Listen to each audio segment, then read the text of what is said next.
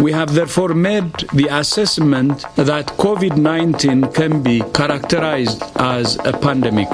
Se nos atravesó la pandemia. El COVID-19 no perdona y todos los personajes políticos que se quisieron montar en el problema de salud para crecer sus bonos frente a los ciudadanos o frente al presidente terminaron revolcados. Todo iba bien, todos iban bien, hasta que se les atravesó la traviesa realidad, esa que pone siempre a los políticos en su lugar. Para que el presidente entienda que está en riesgo realmente el pacto federal, pues vamos a hacerlo con el aval y con el respaldo de todos los jaliscienses. Confío en que el pueblo de Jalisco va a levantar la voz y le va a decir a la federación, ya basta de tanto abuso. Al gobernador de Jalisco, Enrique Alfaro, le gusta ser, o al menos parecer, distinto político en edad de merecer, entendió que la crisis derivada de la epidemia era su oportunidad para ser un personaje nacional y convertirse en la némesis del presidente, llamar la atención por hacer las cosas de otra manera. Se adelantó a los tiempos, contravino las políticas nacionales de salud, creó su propio equipo de expertos y asumió personalmente la vocería de la pandemia en Jalisco a través de una estrategia de mensajes que los tapatíos bautizaron como los video regaños y una política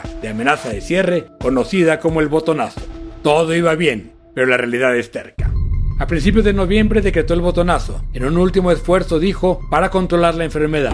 Lo que no pudo contener fue la presión económica y social y a finales de noviembre la ola terminó por reventar. Entre el buen fin y las posadas, los contagios se fueron al cielo y con ello la ocupación hospitalaria y el número de fallecidos. Todos los indicadores presumidos a lo largo del año se descompusieron en dos meses. En enero, el gobernador Alfaro tiró la toalla, levantó restricciones, dejó de publicar números propios y se ciñó a las políticas nacionales que tanto había criticado. A partir del domingo termina el periodo de suspensión parcial de actividades que diseñamos a partir del 25 de diciembre. Es muy importante entenderlo. No se va a prolongar este periodo. Termina el domingo y a partir del lunes regresamos al punto donde estábamos. COVID, el año que cambió la vida. Dijo el presidente, estamos adelantándonos para ser de los primeros en contar con la vacuna presidente, pues hoy, con el plan que nos acaban de presentar, pues estamos a el vísperas de que esto sea una realidad.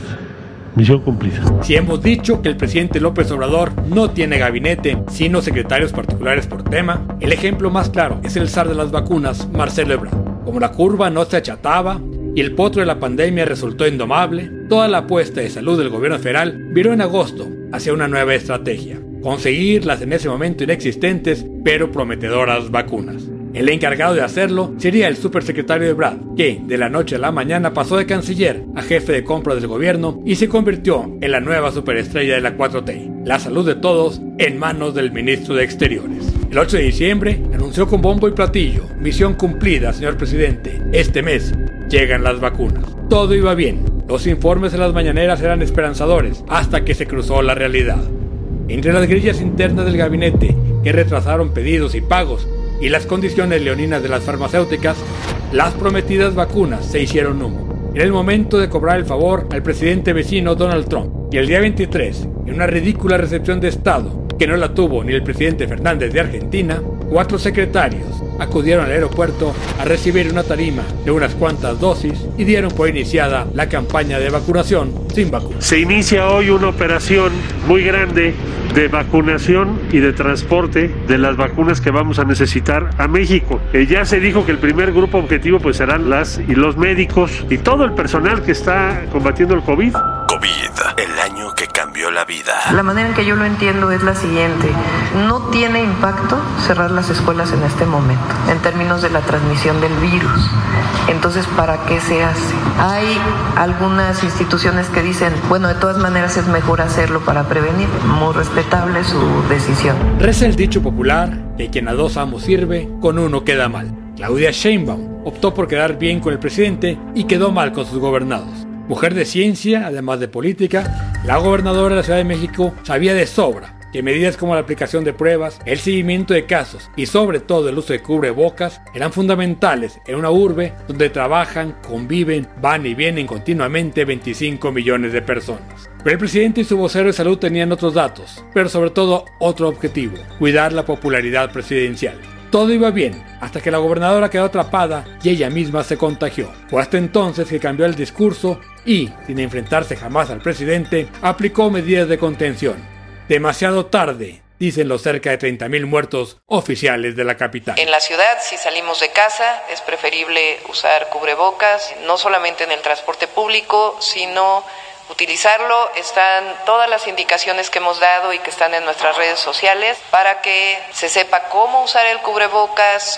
COVID, el año que cambió la vida. Vamos bien, ya se domó la pandemia, ya se alejó el riesgo de una saturación en hospitales. El presidente Andrés Manuel López Obrador sabe mejor que nadie cómo se gestiona una pandemia desde el punto de vista político. Consciente de que el confinamiento es un lujo que muy pocos mexicanos se pueden dar y que virar el gobierno y el presupuesto a la contención de la epidemia le iba a quitar recursos y redituar muy poco electoralmente, optó por la gestión política y discursiva de la salud. Frases como ya domamos la pandemia, ya se aplanó la curva, pasamos lo peor, junto con la negativa a usar cubrebocas y la recomendación, entre bromas y veras, de los detentes, estampas milagrosas para protegerse del virus, marcaron su actuación. Todo iba bien, hasta que la pandemia desbordó al sector salud y mejor, comenzamos a hablar de otra cosa. Ya estoy, ya estoy poniéndome en forma, macaneando.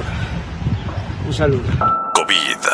Año que cambió la vida. No se necesitan hospitales especiales. Esta es una infección respiratoria como existen más de 300 infecciones por virus que pueden causar este tipo de condiciones. Es muy semejante a la influenza estacional. Pero la verdadera genialidad del presidente fue nombrar a un vocero que recibiera, aguantara y llevara toda la carga política de la gestión de la epidemia. El personaje del año es sin duda el empoderado y hoy desgastado subsecretario Hugo López Gatel. Su capacidad de comunicación, su preparación como epidemiólogo y el porte de galán convirtieron al vocero de salud en un verdadero rockstar, el personaje de las portadas de revistas sociales y del corazón, el amante platónico de millones de mexicanas que atendían las ruedas de prensa vespertinas solo para verlo a él.